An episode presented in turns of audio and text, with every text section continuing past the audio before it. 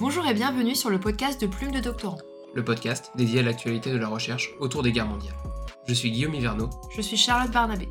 Alors que l'historiographie de ces périodes est déjà abondante et que les livres les concernant inondent régulièrement les rayons de librairie, quels sont les travaux les plus récents et quels débats animent la recherche? C'est ce à quoi nous essayons de répondre en rencontrant les chercheuses et chercheurs qui travaillent sur les guerres mondiales. Bonjour à toutes et à tous, bienvenue dans ce nouvel épisode de Plume de Doctorant.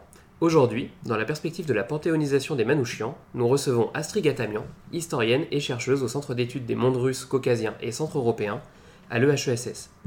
Spécialiste des mouvements communistes arméniens en France, vous y avez d'ailleurs consacré une thèse soutenue en 2014. Parallèlement, vous avez abondamment collaboré au dictionnaire Métron. Astrid Gatamian, bonjour.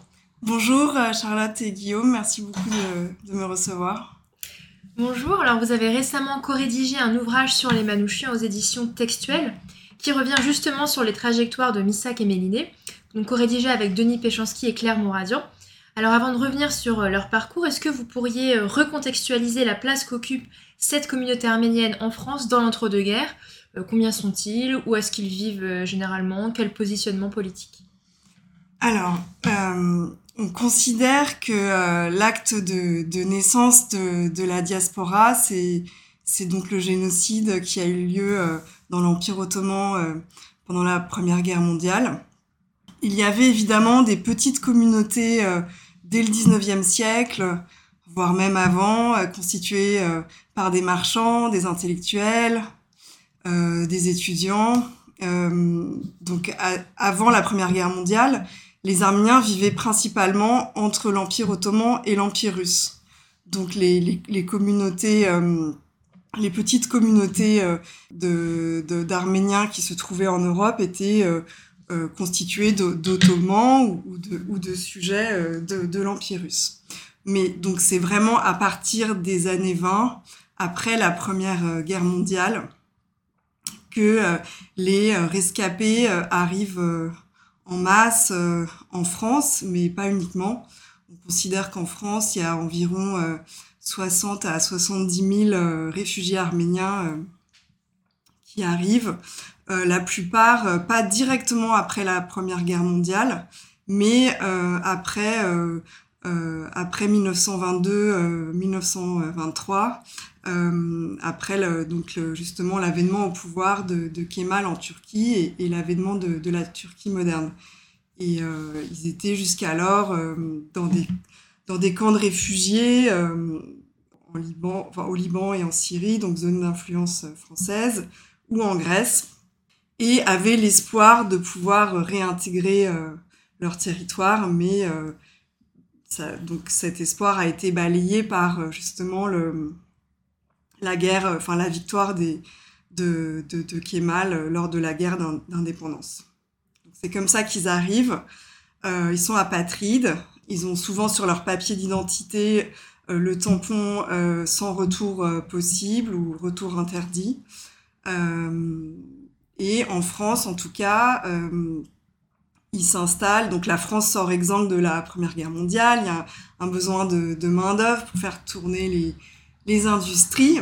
Et les Arméniens, du coup, euh, sont à la fois des, réfugiés, mais aussi une main-d'œuvre, euh, du coup, qui va euh, s'installer au, gré des, emplois à, de Marseille à Lyon, tout le long du sillon rhodanien et aussi à, Paris. Après, il y a aussi des, des, Arméniens qui sont installés dans les campagnes, mais ça, c'est vrai que c'est un, un sujet qui est moins étudié. donc, il y a eu des, énormément de, monographies sur les Arméniens de, de, Valence, de Marseille, euh, de Dessines, euh, d'Alfortville, ici le Moulineau. Donc, euh, donc ils se retrouvaient surtout dans, les, dans les pôles industriels. Et aussi, donc dès le, dès le départ, la, cette diaspora, enfin cette communauté arménienne qui se forme, va être divisée en, en deux camps rivaux. Donc, euh, il va y avoir d'un côté euh, ceux qui sont euh, favorables, les partisans de l'indépendance de l'Arménie, parce que l'ancienne Arménie russe, qui elle a, échappé au, génocide, puisqu'elle n'était pas, elle pas sous le joug des Ottomans, devient indépendante, mais en à la fin de l'année 20, elle est, elle est bolchevisée et elle va rentrer dans le giron de l'Union soviétique. Et donc ça, ça va diviser la diaspora entre ceux qui considèrent que les soviétiques, les bolcheviks sont garants de la sécurité des Arméniens et ceux qui, au contraire, combattent pour, pour cette indépendance qui, qui ne retrouveront, que l'Arménie ne retrouvera qu'à la fin de, qu'à la fin de l'URSS et donc, avant d'arriver dans le vif du sujet, peut-être, euh, est-ce que vous pourriez nous expliquer un peu les sources que vous avez pu mobiliser pour travailler sur cette communauté arménienne dans l'entre-deux-guerres? Oui, alors là, vous parlez du coup des sources euh, que j'ai mobilisées euh, pour ma thèse, c'est ça? Ouais, dans, dans, le cas de ma thèse. Alors, du coup, moi, j'avais commencé mes recherches en maîtrise, donc l'équivalent du M1. Et euh, j'avais commencé du coup euh, par me rendre aux, archives euh, nationales et j'ai consulté les sources policières et également à la préfecture de, police. En fait, évidemment que en tant qu'étranger et communiste, le groupe que j'étudiais était très surveillé. Donc j'avais beaucoup de, de matières, beaucoup de documents à exploiter. Donc ça c'était une source, c'était des sources très riches même si bien sûr il y a, y a, toujours un, un biais. Euh, après, euh, les autorités françaises n'étaient... Alors, j'ai aussi mobilisé des sources diplomatiques, mais les autorités françaises n'étaient pas les seules à, à produire euh, justement euh, des, des, des, documents, euh, à surveiller justement ces, ces, ces, militants, parce que en fait, dans les sources, partis... enfin, les sources partisanes, elles sont aussi essentiellement constituées de, de, de documents de euh, qui, qui, qui s'apparente aussi à une forme de, de, de, contrôle. Donc la volonté de contrôle, elle émanait pas uniquement de, des autorités françaises, mais aussi du Parti communiste. Et donc j'ai consulté euh, énormément de dossiers euh, autobiographiques, que, euh, que, ce soit à Moscou dans les archives du Comintern ou à Yerevan, parce que il faut savoir qu'en 1936 il y a eu un, un, un, rapatriement de réfugiés arméniens. Il y en aura un autre après-guerre, beaucoup plus important, mais en tout cas en 1936, il y a environ 1800 euh, communistes ou sympathisants communistes arméniens qui euh, quittent la France, qui étaient réfugiés en France et qui euh, partent s'installer en Arménie soviétique. Et du coup, on retrouve leur dossier en Arménie. Ils sont partis avec bien souvent leur carte du parti, les attestations, etc. Euh, donc qui prouvaient leur, leur appartenance au, Parti communiste. Donc voilà, j'ai exploité toute cette matière. Après, euh, j'ai aussi euh, exploité d'autres sources, comme les dossiers pour avoir la carte de combattant volontaire de la résistance. Euh, je, me suis aussi euh, reposée sur pas mal de, témoignages. J'ai évidemment fait pas mal d'interviews de 2005 à, à 2012. Euh, bah, j'ai lu la presse, euh, euh, lu des, des mémoires de, de, de, témoins, enfin bref, tout ce qu'il y a de, classique. Et donc du coup, dans ce contexte-là, dans le contexte de cette diaspora, quelle est la situation particulière de Missak et Méliné avant 1940 Alors, en fait, donc Missak et Méliné, eux, euh, déjà, dans l'Empire ottoman, ils viennent de milieux très différents. Donc Misak, lui, vient plutôt d'un milieu euh, rural. Il est né dans une région proche de la Syrie. Euh, Mélinée, elle, elle, elle fait, euh, elle, donc la famille de Mélinée, on peut dire qu'elle fait partie un peu de, de l'élite euh, arménienne euh, ottomane. Elle est née à Constantinople, donc la capitale de l'empire. Donc c'est, c'est, donc c'est deux, deux Arméniens qui ont des profils très différents. Ils ont, une, ils ont aussi quelques années d'écart. Euh, elle, elle est née fin 1913 et lui euh, en 1906. Mais ce qui les rassemble finalement, c'est l'expérience euh, traumatique du, génocide et, le fait d'avoir grandi dans des orphelinats. Et puis d'être finalement, enfin, pas livrés à, eux-mêmes, mais en tout cas, ils pouvaient plus compter sur le soutien de, leur famille. Donc quand ils arrivent en France, bah, ils partagent le, sort de, de, nombreux réfugiés. Ils sont sans, ressources et, doivent travailler. Alors Mélinée, qui est plus jeune, elle, elle est prise en charge dans une institution euh, jusqu'à sa majorité. Euh, lui, quand il arrive en septembre 1924, il est tout de suite... Euh, alors, il avait sans doute déjà un contrat de, travail avant d'arriver, ça je ne sais pas exactement, mais la plupart des Arméniens qui arrivent du coup de, Syrie et et de Liban donc zone d'influence française, s'était vu délivrer des contrats de travail avant même de d'embarquer sur, sur les bateaux. Donc lui, il, il, débarque à Marseille et trois jours après, il est sur un chantier naval de la Seine-sur-Mer. Donc et Mélinée, elle, euh, elle arrive à Marseille aussi, où elle va vivre, euh, donc elle va être prise en charge par, euh, par cette école arménienne qui en fait est, est devenue un, pensionnat. Et cette école déménage ensuite dans la région parisienne deux ans plus tard. Et, et Mélinée termine sa scolarité avec le, certificat d'études en 1931. Et, et elle devient dactylo. Donc là, ils vont avoir aussi des parcours très différents euh, Misak, lui, va être confronté euh, euh, à, différentes reprises, à des périodes de, chômage. Il va, il va multiplier les emplois. il reste, enfin, il, semble qu'il reste pas très longtemps au, même endroit. en 25, il arrive à Paris et il travaille à, la cartoucherie Gévelot, qui emploie aussi énormément d'Arméniens, qui se trouve donc cartoucherie qui se trouve à Issy-les-Moulineaux, sur les quais de la Seine. à cette époque-là, il vit dans le 15e, à Paris.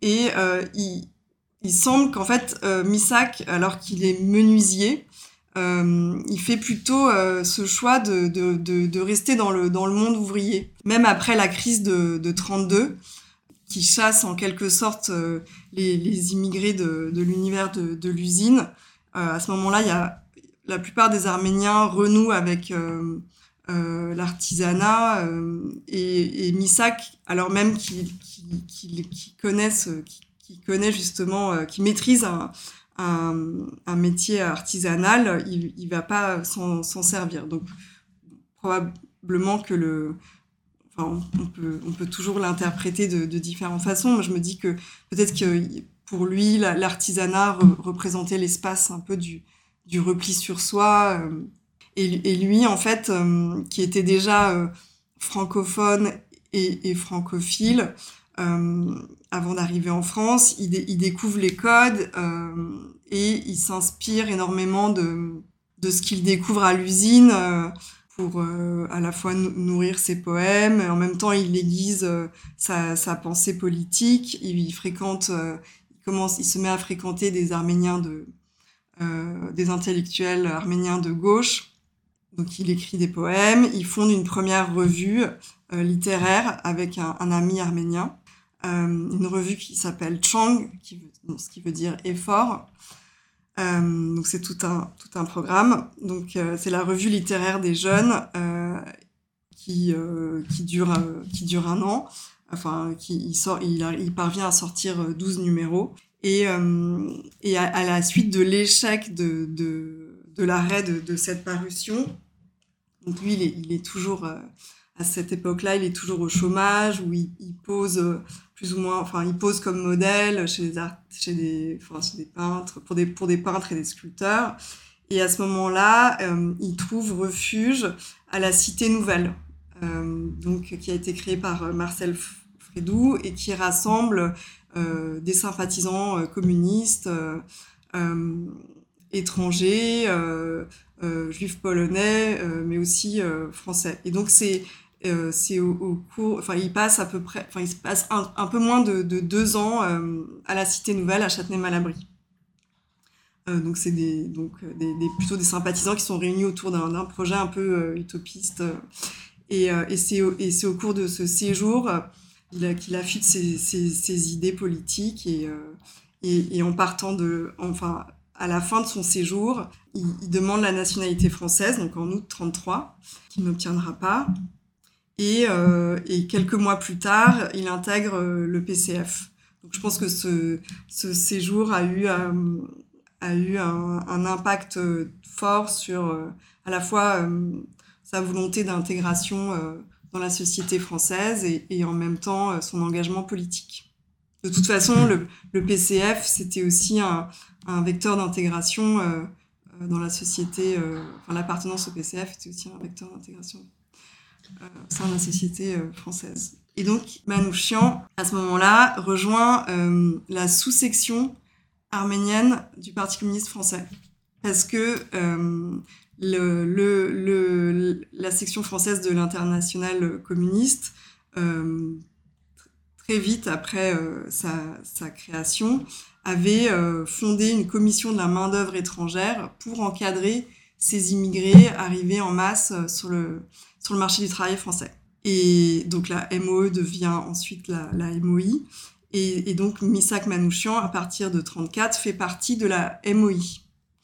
Euh, et sa trajectoire va rencontrer celle de Méliné euh, à peu près euh, dans, à peu près au même moment, quelques mois plus tard, parce que parallèlement à son implication au sein de la sous-section arménienne du PCF, Misak euh, est aussi un militant euh, du comité d'aide à l'Arménie.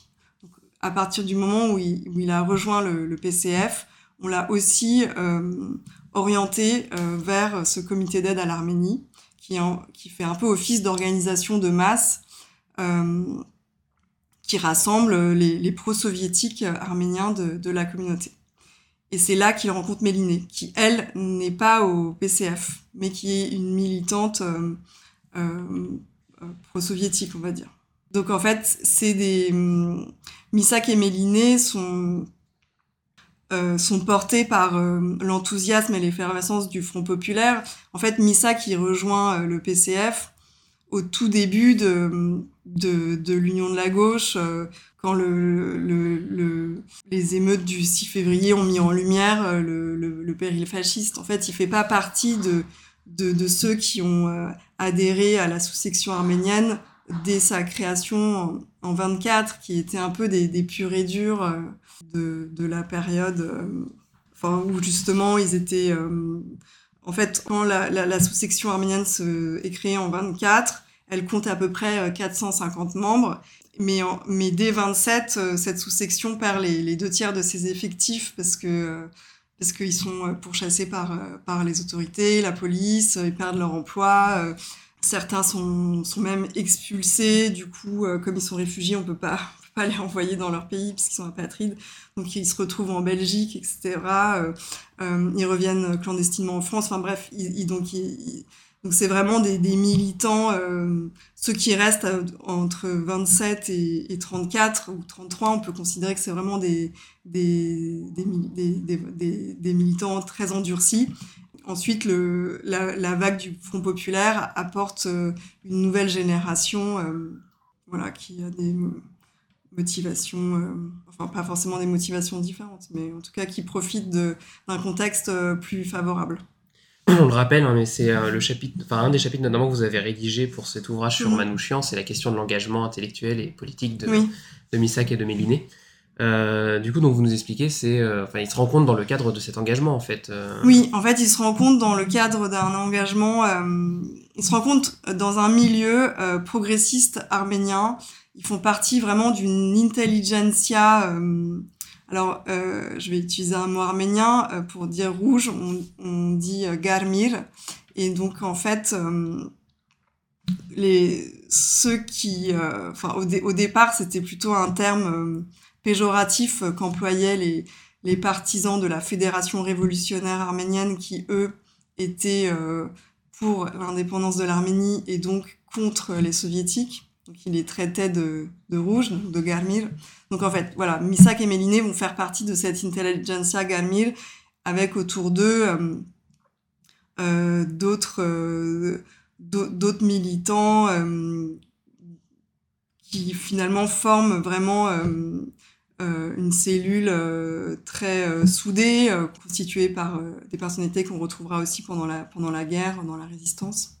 donc c'est donc qu'est-ce qui occupe euh, l'activité du, du comité d'aide à l'Arménie, euh, qu'on appelle aussi HAWK, parce que c'est l'acronyme de Hayastani Oknutian Comité, donc euh, comité d'aide à l'Arménie.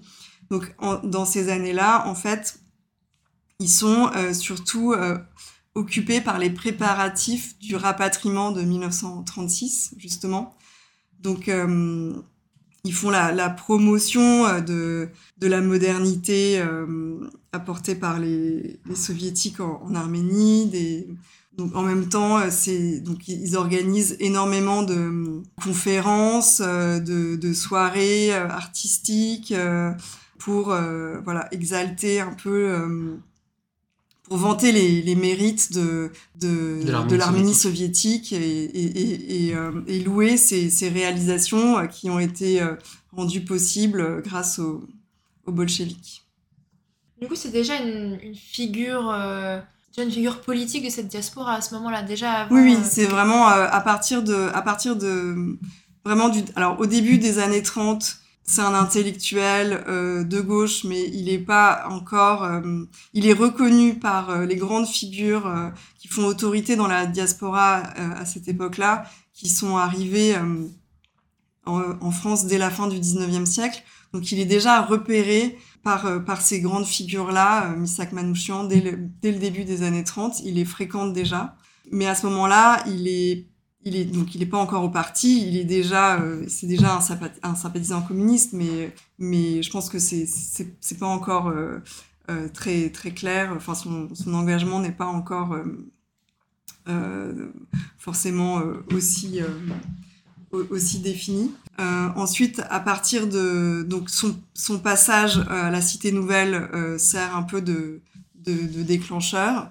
Donc ça c'est en, en, de 31 à 33.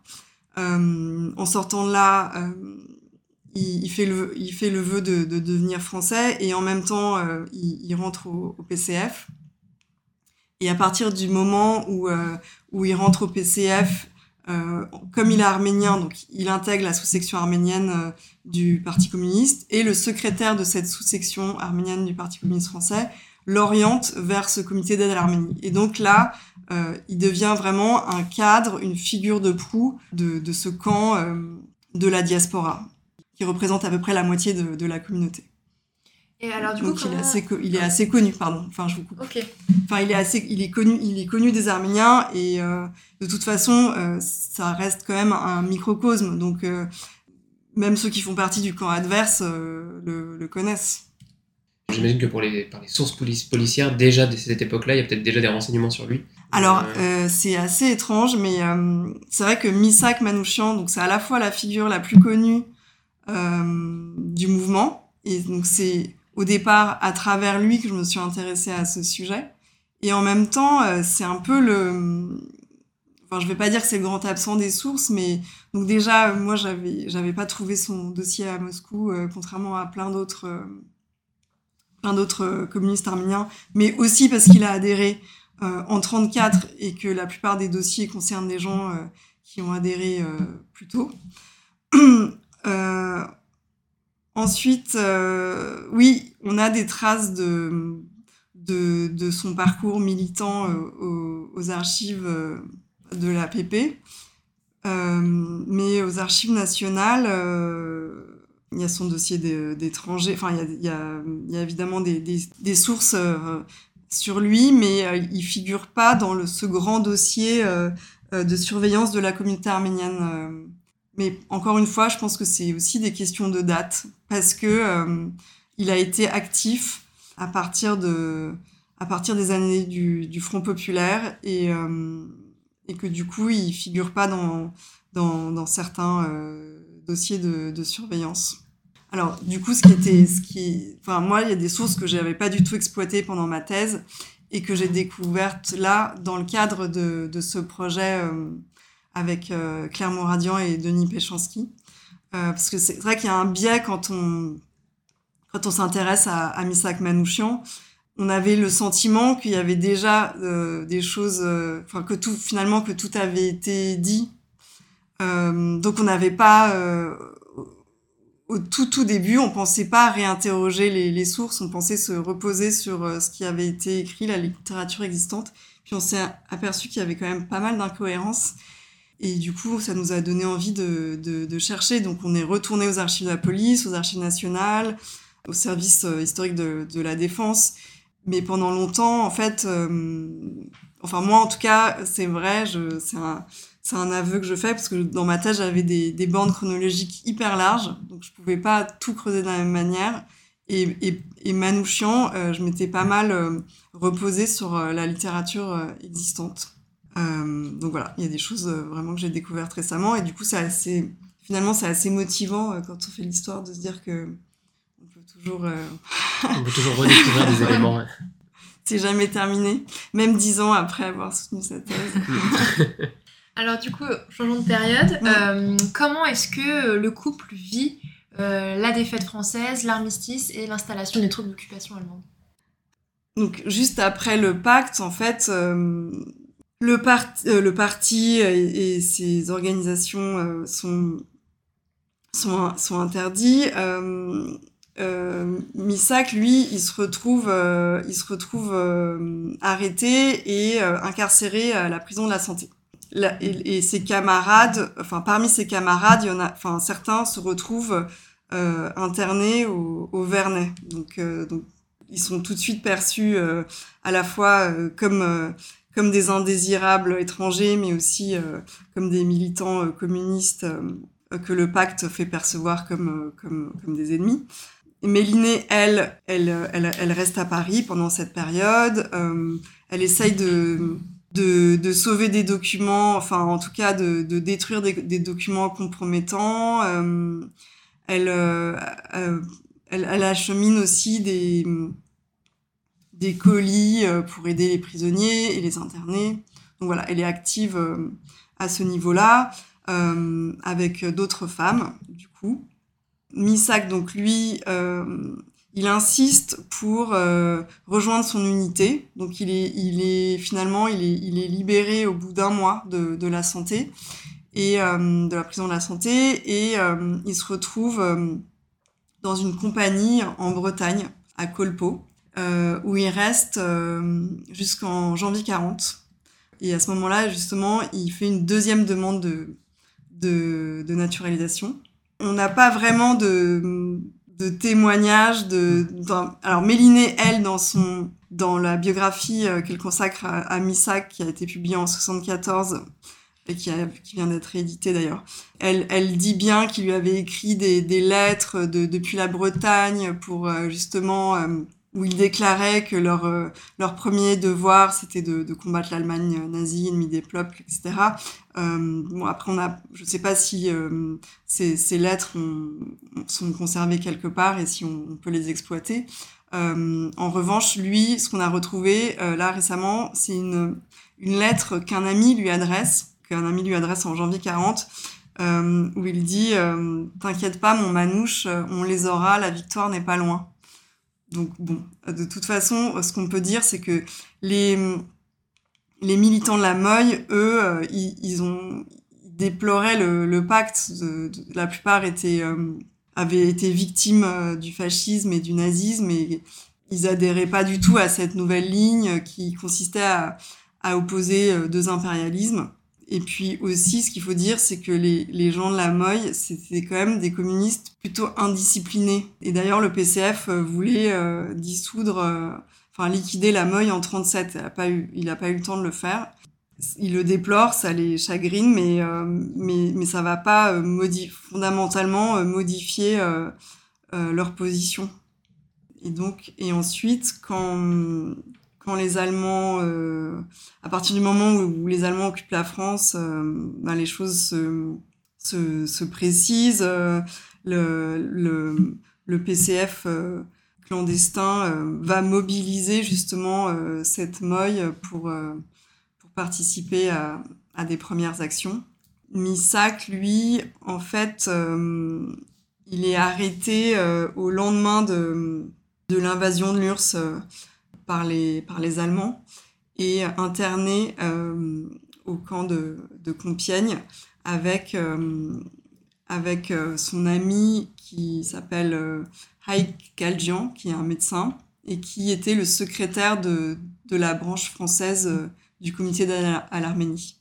Donc tous les deux se retrouvent à Compiègne jusqu'en septembre 41 ils sont relâchés euh, faute de preuves contre eux. Donc les, les Allemands n'avaient pas euh, suffisamment d'éléments. Euh, ils les ont du coup relâchés en septembre. Et c'est à ce moment-là que, que Misak reprend contact avec les Arméniens de la Moye qui s'étaient déjà organisés il est même, il est vérifié parce qu'en fait, ils avaient perdu le contact avec lui puisqu'il avait été, il avait été dans l'armée, puis ensuite interné. Donc, donc ceux qui étaient déjà organisés justement lui, font passer, enfin le, vérifient. Enfin, je sais pas si c'est le terme officiel et, euh, et, il rejoint ensuite euh, ensuite euh, enfin il retrouve en fait ses fonctions de, de chef des Arméniens de de, de la Moye et il va même recruter du coup d'autres d'autres Arméniens. Et dans ce contexte, comment Misak Manouchian, donc qui est plutôt un militant à la base plutôt intellectuel, hein, vous mhm. l'avez expliqué, comment bascule-t-il dans la lutte armée? Et quel est peut-être son rapport à la, à la violence dans ce, dans ce contexte d'occupation et puis de, de, rentrer dans la résistance? Donc en fait, Misak, lui, il a la responsabilité du groupe arménien de la Moye en région parisienne. Et du coup, il est, chargé d'appliquer la consigne euh, venue du centre. Il doit affecter au moins 10% des effectifs dans les FTP Moye. Et euh, on lui demande euh, d'intégrer le premier détachement des FTP euh, de la région parisienne en février 43. Donc voilà, jusqu'ici, il avait plutôt des fonctions politiques. Et, à partir de, de la fin de l'année 42, début 43, il bascule dans la lutte armée. Et, en effet, au début, il, il, refuse, en fait, il a, il a, il a pas envie de, de prendre les armes. Mais euh, finalement, il y a eu les, détachements euh, FTP Moy ont connu tellement de chutes qu'ils se retrouvent euh, plus ou moins obligés d'accepter de, de, devenir lui-même un, un, un, combattant. En fait, il, il monte au, au, gré des, des chutes, ça c'est certain. Euh, donc, il intègre le premier détachement en février 41. Donc, c'est un premier détachement comporte, enfin, qui compte euh, d'autres Arméniens, mais aussi, euh, et, enfin, la plupart de, de, de, des membres du premier détachement sont des juifs non yiddishophones. Donc, en fait, les, les juifs polonais, eux, ils sont dans le deuxième détachement. Le troisième détachement est plutôt constitué par des Italiens. Le quatrième détachement, c'est celui qu'on appelle le détachement des, dérailleurs, qui est dirigé par Joseph Boxoff, qui était un ancien interbrigadiste. Euh, et puis il y a aussi une équipe spéciale avec Rayman notamment, euh, qui lui est aussi très connu. Donc Misak euh, Manouchian, il intègre le premier détachement, il est rapidement chef et ensuite euh, en, juillet, euh, il rejoint la direction centrale des FTP Moy de la région parisienne avec, euh, au, enfin, aux côtés de Boris Solban et il remplace Boris Solban en août 43. Et donc là, à partir de là, il est en contact avec Joseph Epstein, le, le chef militaire des FTPF. Voilà. Et du coup, est-ce que vous avez euh, euh, une idée aussi de l'engagement résistant de Méliné Est-ce qu'il y a un engagement oui. euh, au féminin ou pas mmh. alors, alors, les femmes, elles, elles ont été euh, en effet euh, indispensables au fonctionnement de la, de la, résistance. Et là, il, absolument citer deux noms, c'est Olga Bonchik et Christina Boyko, qui ont vraiment été qui ont joué un, rôle fondamental en tant qu'agent de liaison et en même temps euh, Christina Boyko elle, elle, elle, avait plutôt un rôle de, de, renseignement euh, alors Mélinée elle euh, elle a aussi été euh, active euh, mais elle a, elle a, transporté euh, des armes mais mais qu'une seule fois a, priori donc elle avait plutôt un, un rôle de de secrétaire où elle tapait le, compte rendu des, des, actions. Et puis, au, alors au début de la guerre, elle avait aussi euh, justement euh, euh, participé à, un sauvetage de, de documents, enfin plutôt euh, à détruire des documents euh, qui pouvaient compromettre des militants communistes. Mais bon, à l'époque, la France n'était pas encore occupée. Et puis, euh, elle, tapait des tracts, des tracts anti-nazis qu'elle allait distribuer. Donc, elle prenait, elle prenait aussi des risques, des tracts qui étaient euh, essentiellement destinés aux, Arméniens, pour les mettre en garde justement euh, contre, contre euh, les occupants et, les amener à, rejoindre la résistance. enfin, en tout cas, les, amener à, soutenir la résistance armée.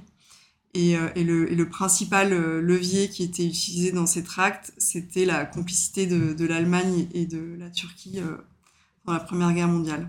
Donc voilà, elle tapait des, elle tapait des, tracts des papillons, des tracts qu'elle allait distribuer dans les, dans les, dans les boîtes aux lettres, l'appartement de, enfin de, de, dans les boîtes aux lettres euh, de, dans les banlieues arméniennes, enfin dans les banlieues arméniennes, on va dire ça.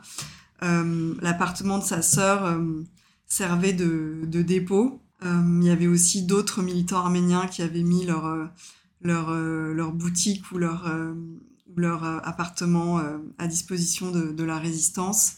Il y a une femme justement euh, arménienne qui, qui, meurt en déportation, qui, qui, était une poétesse qui s'appelait Louisa Aslanian, euh, qu'on appelait Las, et euh, qui était une, une, grande amie de, de Missak et Méliné. Et elle aussi, elle va être, elle va être très active et elle sera, elle sera déportée à l'été 44 et, et, elle ne reviendra pas de, de, déportation. Donc oui, les, les femmes ont, ont, joué un rôle un, rôle essentiel et, beaucoup moins connu. Euh, cependant, euh, c'est pas Méliné qui rentre au Panthéon. En fait, elle l'accompagne euh, Misak. Elle, accompagne voilà, son conjoint. C'est mm. pas. On va revenir sur cette question de toute façon oui.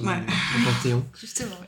Euh, avant d'en arriver là, euh, quand on pense justement à Manouchian, enfin au Manouchian pendant la, Seconde Guerre mondiale, il y a un peu une, source emblématique et incontournable, c'est euh, l'affiche rouge que l'on voit absolument partout dans mhm. les manuels scolaires ou dans les musées. cette affiche qui a été émise par les autorités allemandes en février 1944 et qui dénonce les crimes d'une armée du crime justement. que peut-on en dire et quelle est sa portée mémorielle Quelle est et comment expliquer sa portée mémorielle?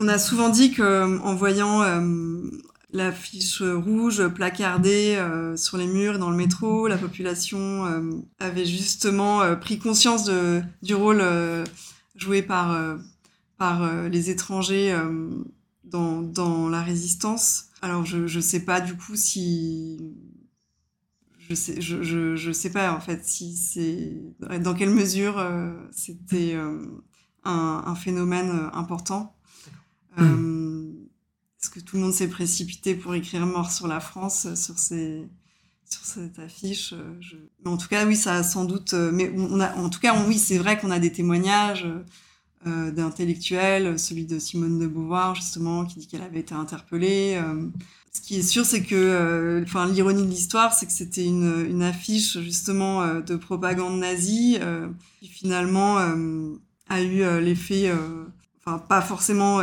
de façon immédiate, mais sur le long terme, l'effet euh, l'effet euh, inverse que ce, qui était escompté.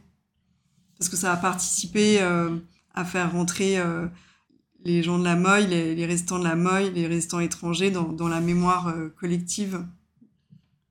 Mais justement, du coup, est-ce que Misak Manouchian, il a plutôt participé à, à rendre visible cette lutte communiste arménienne en termes mhm. mémoriels ou est-ce qu'il l'a du coup polarisé Il a un peu. Euh, il a un peu. Euh, non, je pense que ça a vraiment. Euh, il a participé à, à, rendre visible l'engagement de, de, de, ces Arméniens qui étaient. qui avaient été victimes du génocide en 1915 et qui se sont engagés contre le nazisme pendant la Seconde Guerre mondiale. Après, euh, bien sûr que, enfin, la, la constitue pas non plus euh, euh, la, la, majorité des résistants, loin de là. Enfin, la, la, majorité des résistants étaient, étaient des juifs d'Europe centrale et, orientale. Euh, il y avait aussi des Italiens. Euh, mais c'est vrai que ce, cet engagement des, des, Arméniens, il, il, enfin, moi, il m'a intéressé parce que, d'une certaine façon, ils avaient été marqués, enfin, ils avaient été la cible d'une entreprise d'extermination euh, pendant la Première Guerre mondiale. Et, là, ils s'engagent euh, euh, pendant la Seconde Guerre mondiale parce que, je, enfin, je pense qu'ils font très vite le, le, le, parallèle entre entre les, les, nazis et, les jeunes turcs. Enfin, et surtout, ils ont ils ont ils voient un amour à leur patrie d'accueil, comme comme les autres comme comme les autres étrangers qui se mobilisent dans, la résistance, de toute façon, euh, ils, ont, ils ont ça en commun. Mais est-ce qu'il y a eu une, une utilisation par, euh, je pense notamment au parti communi- du Parti communiste, Mhm. de cette résistance arménienne, qui est donc un- une branche de cette résistance Ouais. communiste? Euh, Est-ce qu'il y en a eu une utilisation après-guerre, justement? Alors, euh, la, alors, la mémoire de, de Manouchian et de, et de ses camarades arméniens euh, qui sont morts pendant la, la Seconde Guerre mondiale, pendant longtemps, elle a été euh, euh, commémorée uniquement par les cercles euh, au sein de la diaspora, je vais dire. Elle a été, y avait, elle a été commémorée que par les que par les pro-soviétiques et, les communistes. Donc la, communauté était divisée en, deux camps rivaux et, chacun de ces camps avait ses propres figures héroïques. Et donc Manouchian et d'autres, euh, donc euh, Louisa Aslanian, je vous citais Louisa Aslanian, mais il y en a, d'autres aussi euh, qui sont qui sont qui sont morts au cours de de, l'année euh, 44. Et il y a aussi des résistants qui qui ont échappé, qui ont qui ont survécu à la guerre et qui ont ensuite contribué à, à propager cette mémoire pendant très longtemps. Il y en a deux qui ont qui sont qui sont morts assez assez récemment, Henri Carayan et Arsène Chakarian. Donc eux, ils ont pas pas arrêté euh, de, de parler de Manouchian euh, tout- toute leur vie. Euh, donc voilà, la, les, la diaspora était, était, est, est composée de, de, de camps rivaux et chacune, chacun euh, avait ses propres, voilà. Et donc, Man, donc Manouchian, oui, c'était le, un peu le, le, héros des communistes arméniens. Et, et c'est assez, euh, et c'est c'est que dans les années 80 que finalement cette figure a été redécouverte par euh, les autres composantes euh, de, la diaspora.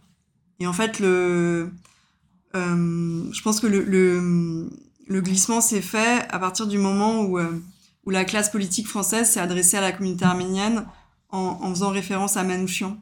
Donc à partir de là, il y a notamment un, discours que fait François Mitterrand en, en 84 où il évoque euh, le génocide arménien et, quelques, quelques phrases plus loin, il, évoque euh, Misak Manouchian. Donc à partir du moment où, euh, où, les, politiques euh, français font justement évoquent la mémoire de Misak et, font lui une figure de référence, du coup l'ensemble de, de, de la communauté arménienne s'est aussi emparé euh, de, de cette euh, figure, mais qui au départ était célébrée que par les, que par les communistes. Donc du coup aujourd'hui ça se traduit par la très prochaine panthéonisation Mm. de Missak et Méliné. Et alors du coup vous précisiez que c'est bien Missak qui rentre au Panthéon et Méliné l'accompagne. Exactement, un peu comme euh, Antoine Veil avait accompagné euh, Simone Veil en 2018.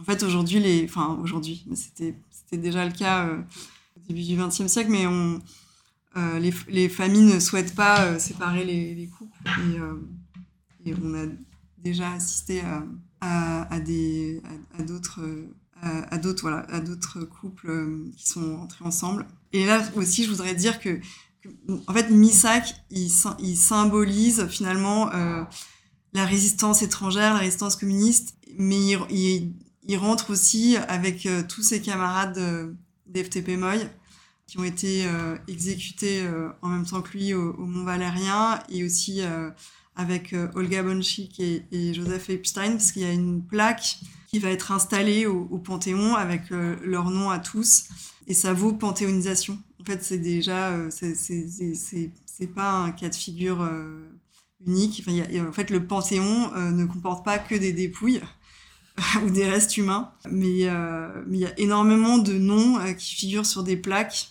qui sont euh, installées. Et, donc, Misak rentre au Panthéon avec sa, femme, enfin avec sa compagne, et avec tous ses, camarades juifs, italiens, espagnols, français. Et, du coup, dans la bande, il y avait aussi un autre arménien qui a été fusillé en même temps que lui, qui s'appelle euh, Arpen Tavitian, qui est une figure euh, pas très connue, mais euh, qui était un ancien trotskiste que Manouchian avait, récupéré dans, les FTP Moy, ce qui prouvait aussi son, ouverture d'esprit, et c'était pas, un stalinien pur, et dur comme, comme on peut, on peut le lire parfois. C'était plutôt une figure de la synthèse. Bien, merci beaucoup euh, d'avoir accepté cet entretien qui était très très intéressant. Ben, merci à vous surtout. Nous vous remercions d'avoir écouté ce podcast réalisé par les doctorants en Seconde Guerre mondiale du laboratoire Istémé de l'Université de Caen. Si vous l'avez aimé, n'hésitez pas à partager. Nous vous retrouvons le mois prochain pour un prochain épisode.